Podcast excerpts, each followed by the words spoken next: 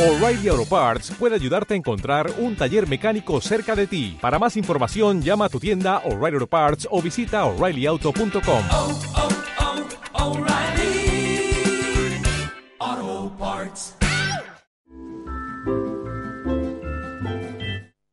Acompañamos durante el confinamiento, también en la desescalada y ahora en la nueva normalidad.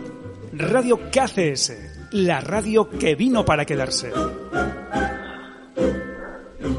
Ay, justo se paran las cosas cuando tocamos los botones que siempre nos dicen que no tenemos que tocar. Pero bueno, ya estamos por aquí otra vez y ya tenemos aquí a nuestro invitado de hoy, David Arango. Buenas tardes. ¿Qué tal? Muy buenas tardes. ¿Qué tal? ¿Cómo estamos? Oye, un placer que estés aquí con nosotros hoy, ¿eh? El placer es mío de compartir un ratín aquí para, para charlar juntos. Pues sí, pues sí, que ya además había ganas porque te voy a decir, cuando publicamos que hoy que estabas aquí con nosotros, ya hubo quien, quien mandó mensajes diciéndonos que, que te dijéramos que había mucho fan número uno por aquí, ¿eh? Ah, sí, pues suelo tener más detractores que fans. Eh, gente que me dice, oye, hoy no acertaste, oye, hace tres semanas que me llovió y había tendido la ropa, pero bueno, está bien saber que haya, que algún fan. Ya ves, pues por aquí algún fan fue saliendo. La verdad que todavía nadie dijo lo contrario. A lo mejor alguien ahora que soltaste tú la liebre se nos queja, pero hasta ahora nadie dijo nada, nadie dijo nada. Oye, Muy bien, nada, nada. Dime, dime. que te iba a decir yo, ¿qué hace un piloto de la Marina Mercante presentando el tiempo en la tele? Pues nada, cuestiones de, de la casuística, circunstancias de la vida. Yo, la verdad que hay muchos hombres del tiempo, mujeres del tiempo que dicen, no, yo desde pequeño quería presentar el tiempo. No es mi caso. Yo no me veía en la televisión presentando el tiempo en ningún momento de mi juventud, pero terminé mi periodo de embarque cuando terminas la, la formación académica de, de Marina Civil, que yo soy marino, marino mercante, eh, hay un periodo de, de navegación, de prácticas. Terminé mi periodo de prácticas y cuando iba a embarcar de, de piloto de, piloto de segunda, me encontré a mi profesor de meteorología de la, de la carrera. Tenemos, pues bueno, formación en meteorología dentro de Marina Civil. Y me dijo, oye, van a abrir una tele nueva, no me dio más datos que estos, van a abrir una tele nueva y me han, me ofrecieron a mí que presentara el tiempo, pero yo ya estoy muy viejo para estas cosas, y entonces les mandé unos cuantos alumnos, van a ir mañana a hacer las pruebas ahí al centro de San Esteban de las Cruces, en Oviedo, ¿y quieres ir? Y dije, bueno, pues nada, voy a ver cómo es la tele, y de aquello hace ya 16 años, que ando metido dentro de las pantallas. Sí, sí, ya ves, allá por... ¿Fue en 2004 o 2006? Cuando... 2006, 2006. 2006, sí, sí, hace 14 entonces. Sí, 14 años, sí, sí, 15 años de la, de la prueba, porque además es que luego pasó un periodo muy largo, me hicieron la prueba y yo pensaba que nada, que aquello había quedado en agua de borrajas, que, que no iba a llegar a germinar aquel tema, pero un día me llamaron por teléfono y me dijeron, oye, que aquella prueba que hiciste, que, que nada, que te han cogido a ti. Y digo, hombre, no me fastidies que el resto eran tan malos. Y me dijeron, pues sí, parece ser que sí. Y nada, ahí empecé yo con experiencia cero. Bueno, pero experiencia cero, pero que mírate ahora, porque nada más y nada menos que empezaste eh, dando el tiempo, estuviste en la TPA, la Sexta, Televisión Española, en la Voz de Asturias, en la SER y ahora director de Sotavento, de la productora, o sea que... Mira, de, la frase que has usado es muy buena. Mírate ahora, porque ni se te ocurra mirarme cuando empecé, porque es para dar entre entre pena y miedo. Eh, aquello era terrorífico. Las primeras grabaciones creo que andarán por ahí, por, por TPA. Yo decía en las pruebas, estáis locos si creéis que puedo hablar 30 segundos del tiempo. Ahora mismo puedo estar tardando el tiempo, yo creo que media hora sin despeinarme y enrollándome y contando cosas que además son interesantes, ¿eh? Pero de aquella me parecía imposible. De hecho, eh, me acuerdo que me vieron tan nervioso porque a, yo llegué allí y me dijeron, eh, no hay nadie más de meteorología, eres tú el que se va a encargar de la parte meteo de la televisión autonómica, esa otra, yo no sabía que era una televisión autonómica, me dijeron, es una tele que van a, a abrir ahora.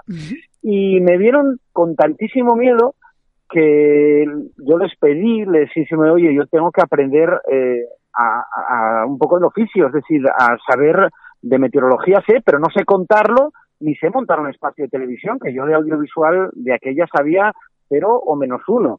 Entonces Claro. me dijeron, mira, te vas a ir unos días con Florenci Rey, no sé si lo recordáis, era el meteorólogo de Cadena Ser de aquella, y con nosotros empezó cuatro también, y llevaba la parte de meteo de cuatro, y si te vas a ir una semana con Florenci Rey a Madrid, y que te explique él un poco cómo funciona todo. Y allí marché como, como Paco Martínez Soria en la película, solo me faltaba la gallina.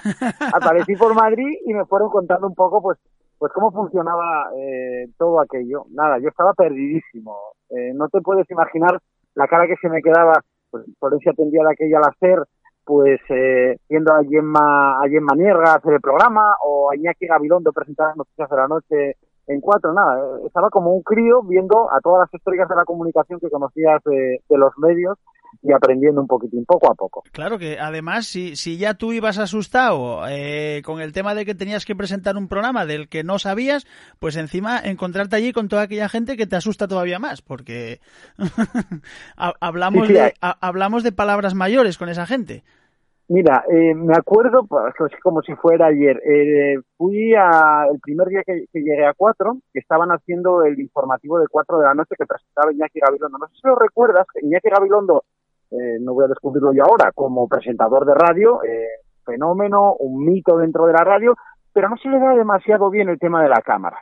Ahora sí lo hace mejor en los vídeos de YouTube, pero de aquella, en informativos, no se le notaba muy suelto, se le notaba como un poco eh, Tenso, sí. no, era- sí, no era su medio. Iñaki Gabilondo empezaba la tele, empezaba cuatro de aquella y estaba muy nervioso delante de las cámaras.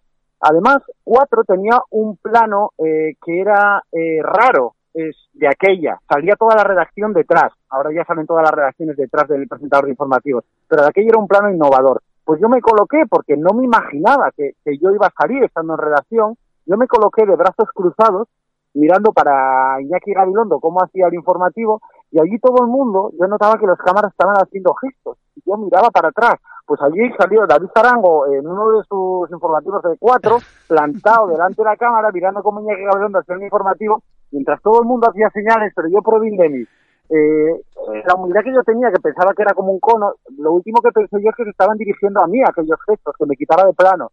Pues bueno, igualito que Paco Martínez Soria en la película, pues Sí, sí, así que- andaba yo por Madrid. Lo que tú decías, ¿quién los vería diciendo ya está el asturiano en medio? Quítate de ahí. Sí, sí, tal cual. Oye, pero es que además, claro, eh, el ser eh, el presentador del tiempo, eh, ya sea en televisión o en radio, no sirve con ser meteorólogo, también hay que ser comunicador, que eso también es, es complicado. Mira, eh, yo lo, lo comento muchas veces cuando sale este tema. Yo creo que en medios de comunicación eh, tus aptitudes eh, como comunicador es, yo creo que es la destreza que más desarrollada eh, tienes que tener. Porque como meteorólogo, eh, realmente coger un nivel como para hacerse eh, una previsión meteorológica decente con todas las herramientas que tenemos hoy día no es algo tan complejo. Es decir, es algo que se adquiere con la experiencia. Desde luego tienes que formarte un poco, pero, pero bueno, se puede conseguir más o menos bien. El tema de comunicar es más complejo. Yo creo que hay eh, más carencias en comunicación que en meteorología.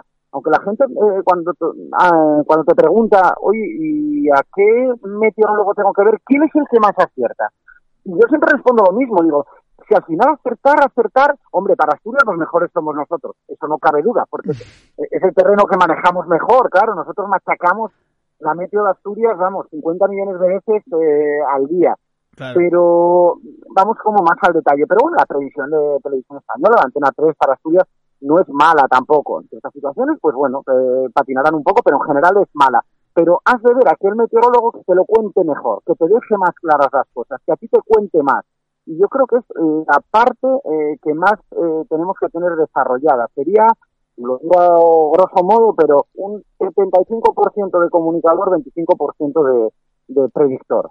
Pues sí, y tú además, eh, cuando en TPA introducisteis eh, esta cámara que volaba, digamos, por encima de los planos, enseñando un poco el tiempo en eh, eso, en, en, cada localidad, ¿no?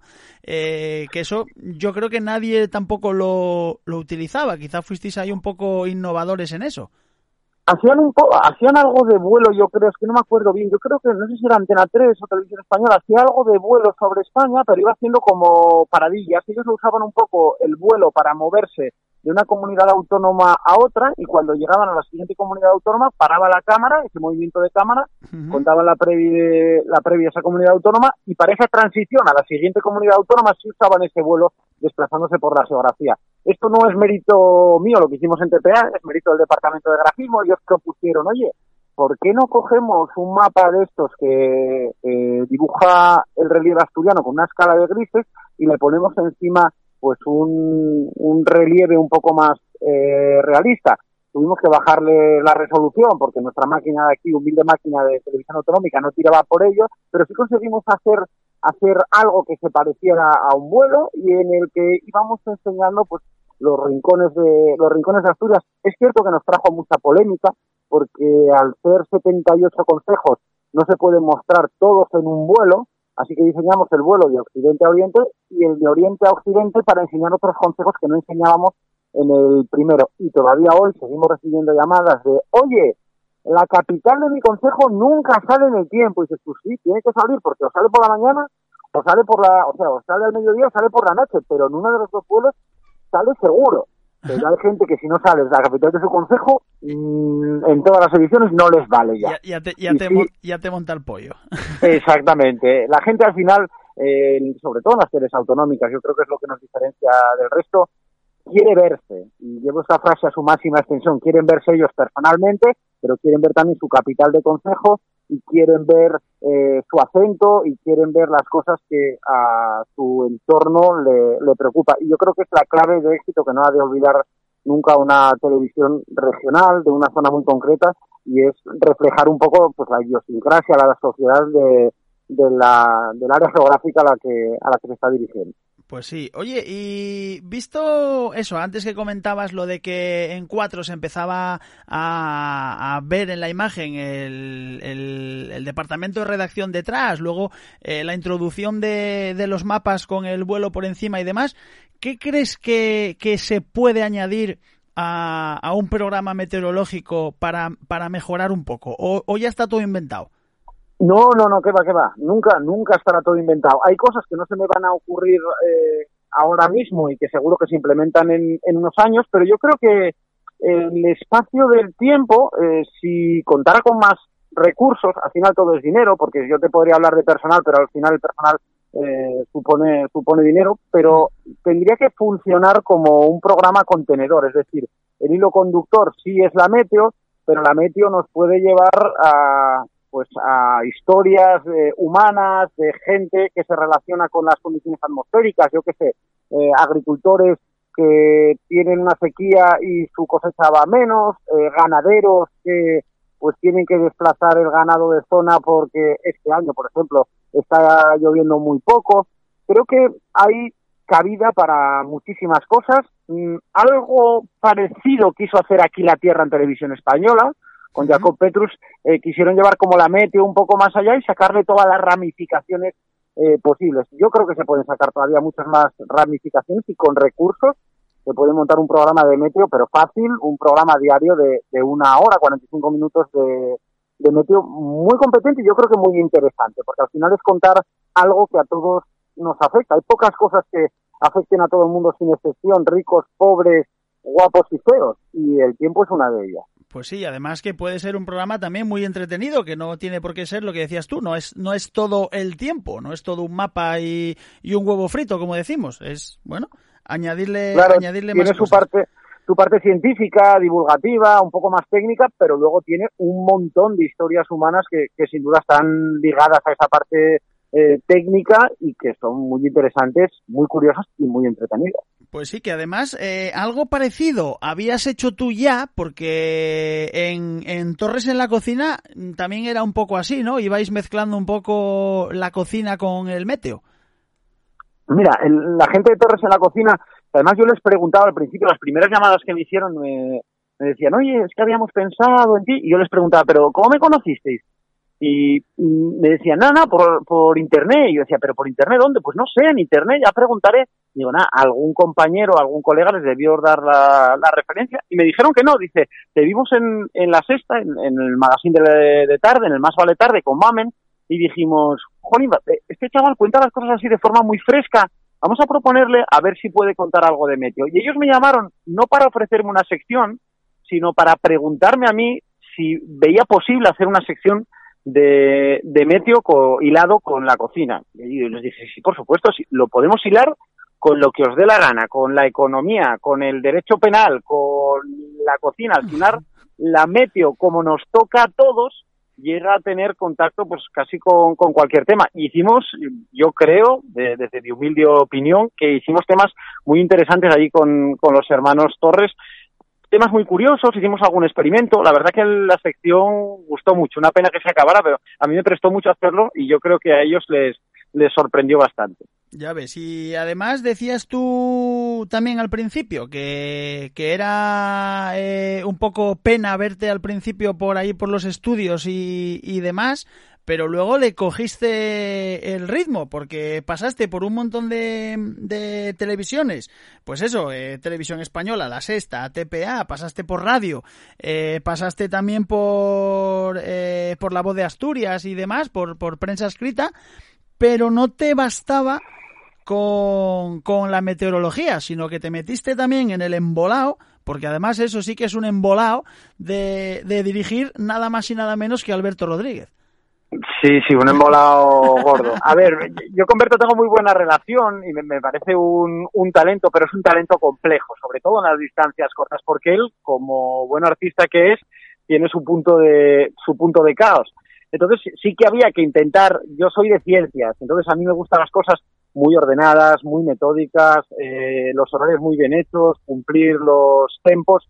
Y esto a la gente del arte, del teatro, le cuesta un poco más. Claro, lo suplen eh, con talento. Eh, yo siempre comento lo mismo. Eh, yo soy al final un trabajador que brilla o tengo mi éxito, entre comillas, porque soy muy organizado, porque soy muy metódico, pero no tengo un talento desbordante. Alberto es al revés, poco metodismo y un talento que, que le sale por los poros. Y sí, nos metimos en aquel embolado. Yo venía con ganas de hacer eh, algo diferente y sigo teniendo ganas de hacer cocinas eh, diferentes, salirme de la meteo, contar. A mí me gusta mucho contar, comunicar. Y se me presentó la oportunidad de dirigir, que no lo había hecho nunca y tenía muchas ganas de plasmar algunas ideas y algunas formas de trabajar que tenía en la cabeza, surgió la oportunidad y yo creo que salió un programa muy bonito. Yo creo, creo que el programa era entretenidísimo.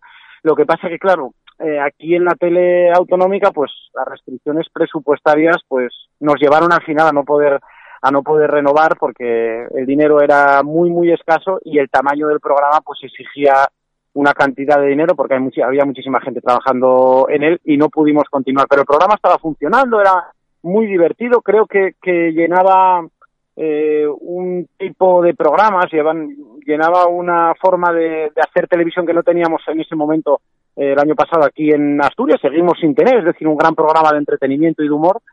Y nada, habrá que esperar a tiempos presupuestariamente mejores. Esperemos que, que lleguen. La verdad que ahora mismo no está como para para subir la voz y pedir, porque la cosa está complicada. Sí, no está... Pero sí, sí. esperemos que pasando los años pues vengan momentos un poco mejores y se puedan sacar proyectos así ambiciosos como, como ese que tuvimos la oportunidad de hacer el año pasado. Sí, la pena eso, que fue, fue corto, pero bueno, fue corto pero intenso. Sí, sí, fue intenso, sobre todo para mí. Yo con ese proyecto tenía una relación de amor-odio, decía que llegue pronto, que llegue pronto el final de esta temporada porque me voy a volver loco. Es muy absorbente, claro, te, te come porque estás de lunes a, a sábado preparándolo. Había el descanso del domingo, que grabábamos los sábados, descansábamos el domingo, pero ya volvías a estar el lunes metido en un estrés tremendo de, de organizar el siguiente programa. Claro, y- luego lo echas de menos, tienes ganas de quitarlo delante, pero en cuanto te falta, dices, jolín, cómo me prestaba aquella adrenalina de grabar, de ver que no salen las cosas, que al final salen, improvisar. Bueno, saldrán más cocinas, espero, como esto. O sea que eso, te iba a preguntar que si te quedaban más ganas de meterte en temas de dirección, pero ya veo que sí.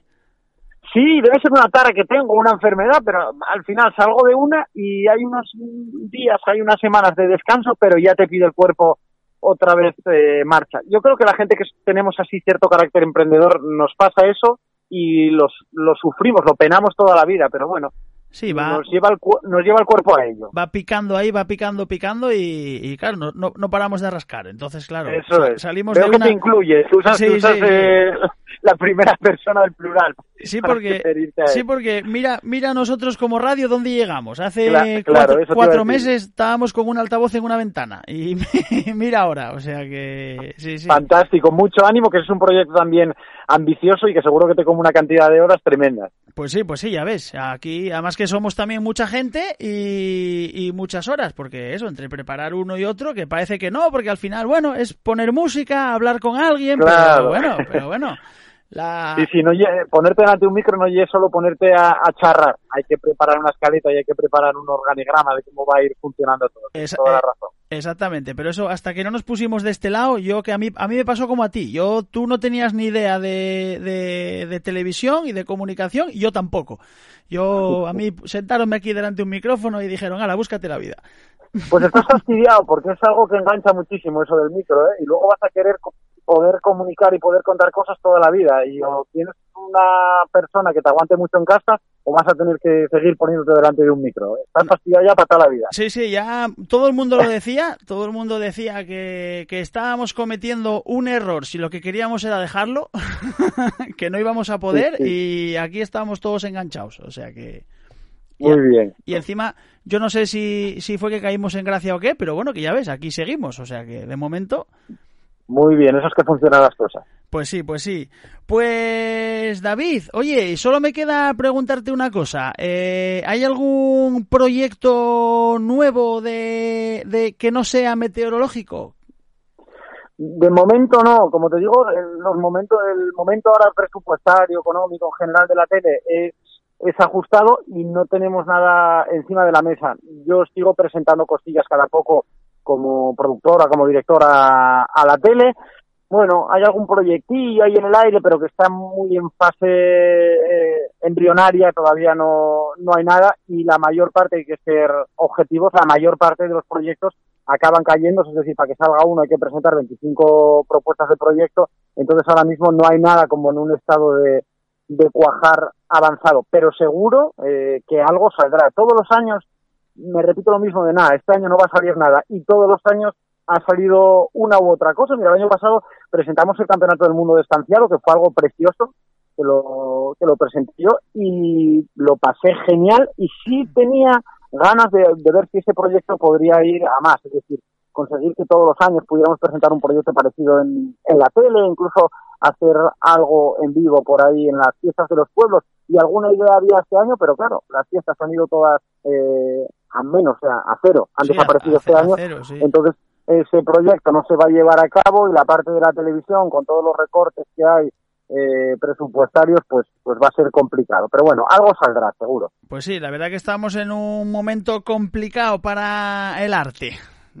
sí hay que aguantar hay que capear es momento de capear Sí, no es sí, momento sí. De, de crecer si no si no ves opciones Hay que, eso, ya que no nos dejan trabajar mucho, pues por lo menos darle vueltas a la cabeza y sacar más ideas. Y así luego Eso es. esos 25 proyectos que, que dices que hay que presentar para que te acepten uno, pues mira, presentas 30 de golpe y así a lo mejor salen Claro. dos.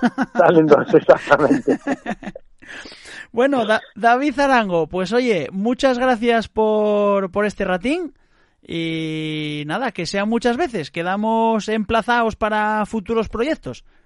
ha sido un placer seguro que volvemos a, a charlar bien por radio o coincidiremos en otras historias seguro que así es muy pequeño Pues ojalá, ojalá, que sea pronto. David Arango, Venga. muchas gracias. un abrazo muy fuerte y suerte con el proyecto de la radio Hasta siempre. Chao, chao. adiós Sintoniza con Radio KCS a través de nuestra página web radiokcs.es.